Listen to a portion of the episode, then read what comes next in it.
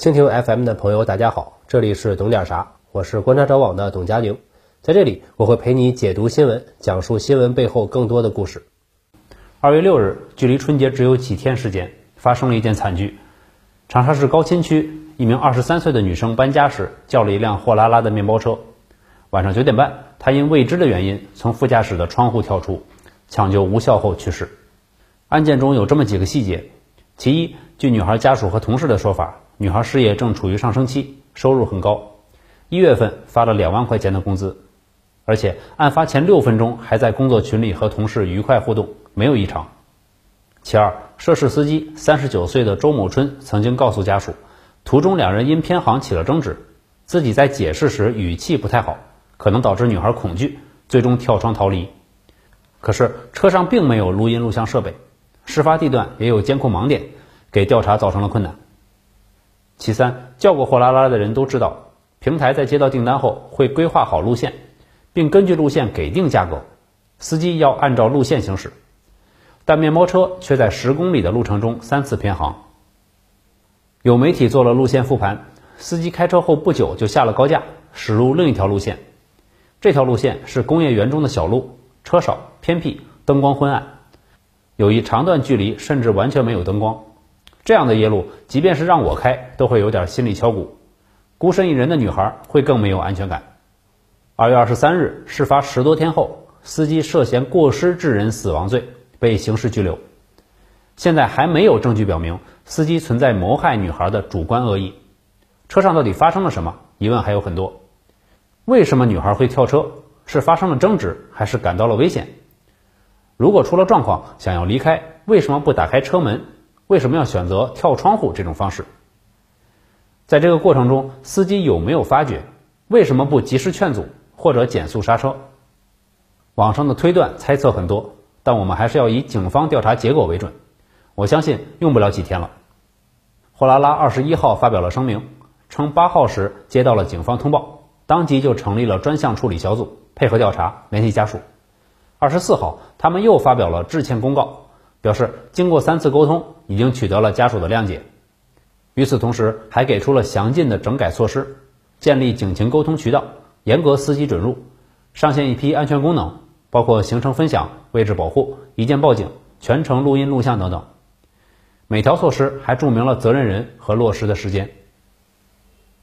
货拉拉做的是同城货运生意，不做客运，明确规定不许司机接客运订单，发现了要处罚的。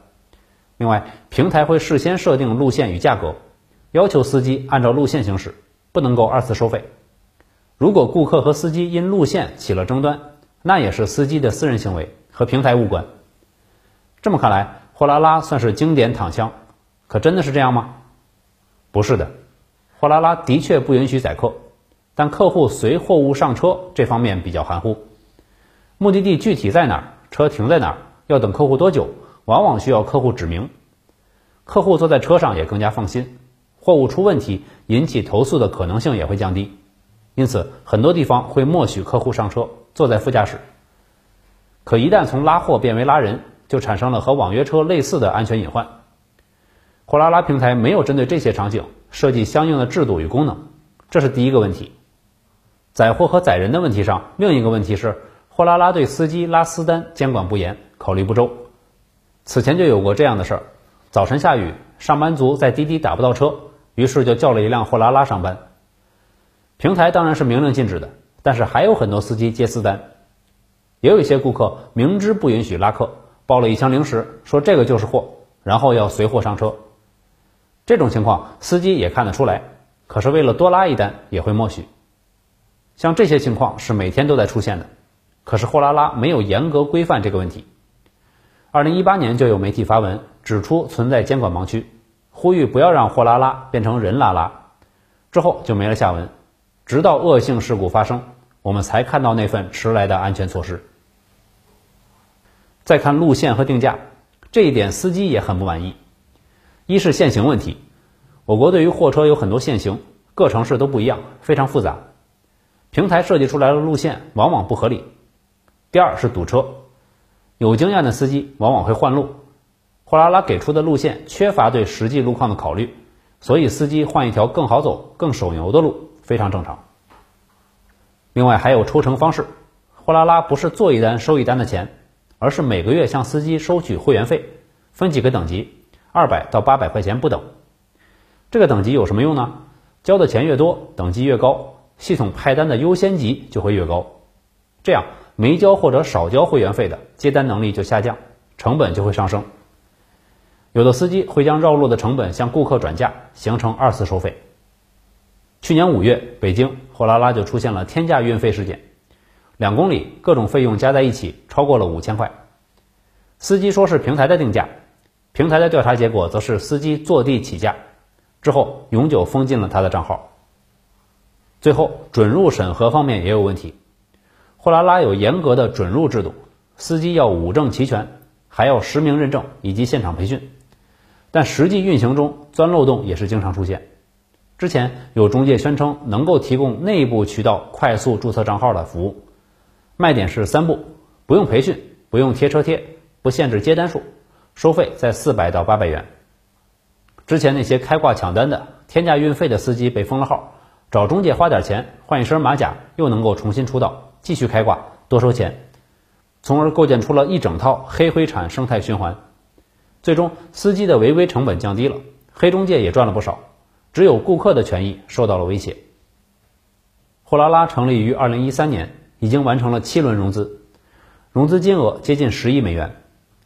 今年一月二十日又进行了第八轮融资。十五亿美元，如果最终顺利完成，估值将突破一百亿美元。这个估值已经很高了。滴滴估值在六百亿到八百亿美元之间。根据二零一九年的数据，同城货运是一个超万亿的大市场，但其中的网约车只有五百亿的规模，还有很大的增长空间。货拉拉创立之初，正是资本密集进入赛道的时候。大战硝烟散去之后，货拉拉和快狗打车成功突围。二零一九年，两家占有八成的份额。此后，货拉拉市场份额长期超过百分之五十，现在已经覆盖了三百五十二个城市，拥有近五十万月活司机，七百二十万月活用户。不过，整个行业也出现了变数。二零二零年六月，滴滴也进入了同城货运的赛道。十一月，满帮集团获得了百亿融资，也宣布全力进军同城货运。货拉拉占据优势之后。按照互联网平台的常规套路，已经进入了收割期，正削减对司机和用户的补贴。可是，在滴滴补贴猛攻之下，也不得不进行防御。去年九月、今年一月两次掏出一亿元做补贴。此前，滴滴成功击退多个对手，在中国市场一家独大，对司机的补贴和优惠逐渐取消，平台分成也开始提高，各地也纷纷出台规定，提高了网约车的准入门槛。从车辆的规格到驾驶员的资格都有复杂的规定。从乘客角度看，网约车也不再优惠，和普通的出租车价格几乎一样。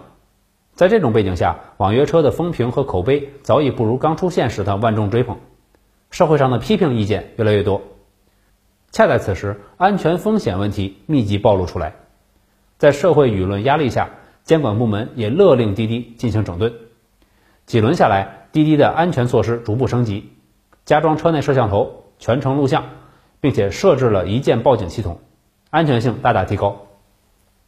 这也是对司机负责。如果这次货拉拉的事件司机是清白无辜的，哪怕有一个全程录音功能，也能够大大的帮助到他。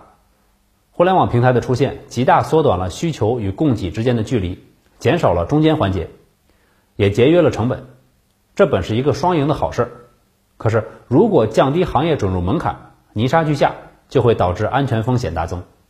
当然，反过来说，从另一个角度，移动互联网出现才不过十年，这本身是新生事物，在监管方面容易出现漏洞，需要在运营过程中逐步暴露，再进行修补。这一点也可以理解。网约车虽然是新生事物，但出租车存在已经很久了。货拉拉是新生事物，但同城货运却不是。所以，如果在一开始出现的时候，平台公司就能够参照传统线下服务模式中的一些行业标准，本身是可以避免许多悲剧的。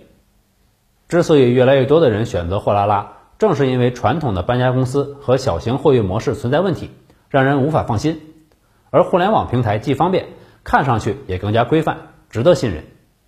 尤其是此次事件发生后，媒体不断披露出来的货拉拉的一些情况，有些是明显违规的。如果平台说自己对此一无所知，恐怕是很难交代过去的。尤其是类似禁止载客这样的规定，司机可以通过简单的操作避开，平台难道一无所知吗？而且在此次事件之前就已经有媒体报道过，平台为什么没有采取措施提高安全性呢？对任何商家和平台来说，用户都不只是待收割的韭菜，也不求能够真的被当做上帝，但最起码的是能够尊重用户。毕竟，用户选择一个平台是建立在对平台的信任上的。如果平台对这种信任完全不在乎，以为用户没有了其他选择，就无视用户的这种信任，只顾自己的估值，最终会毁了自己，乃至毁了整个行业。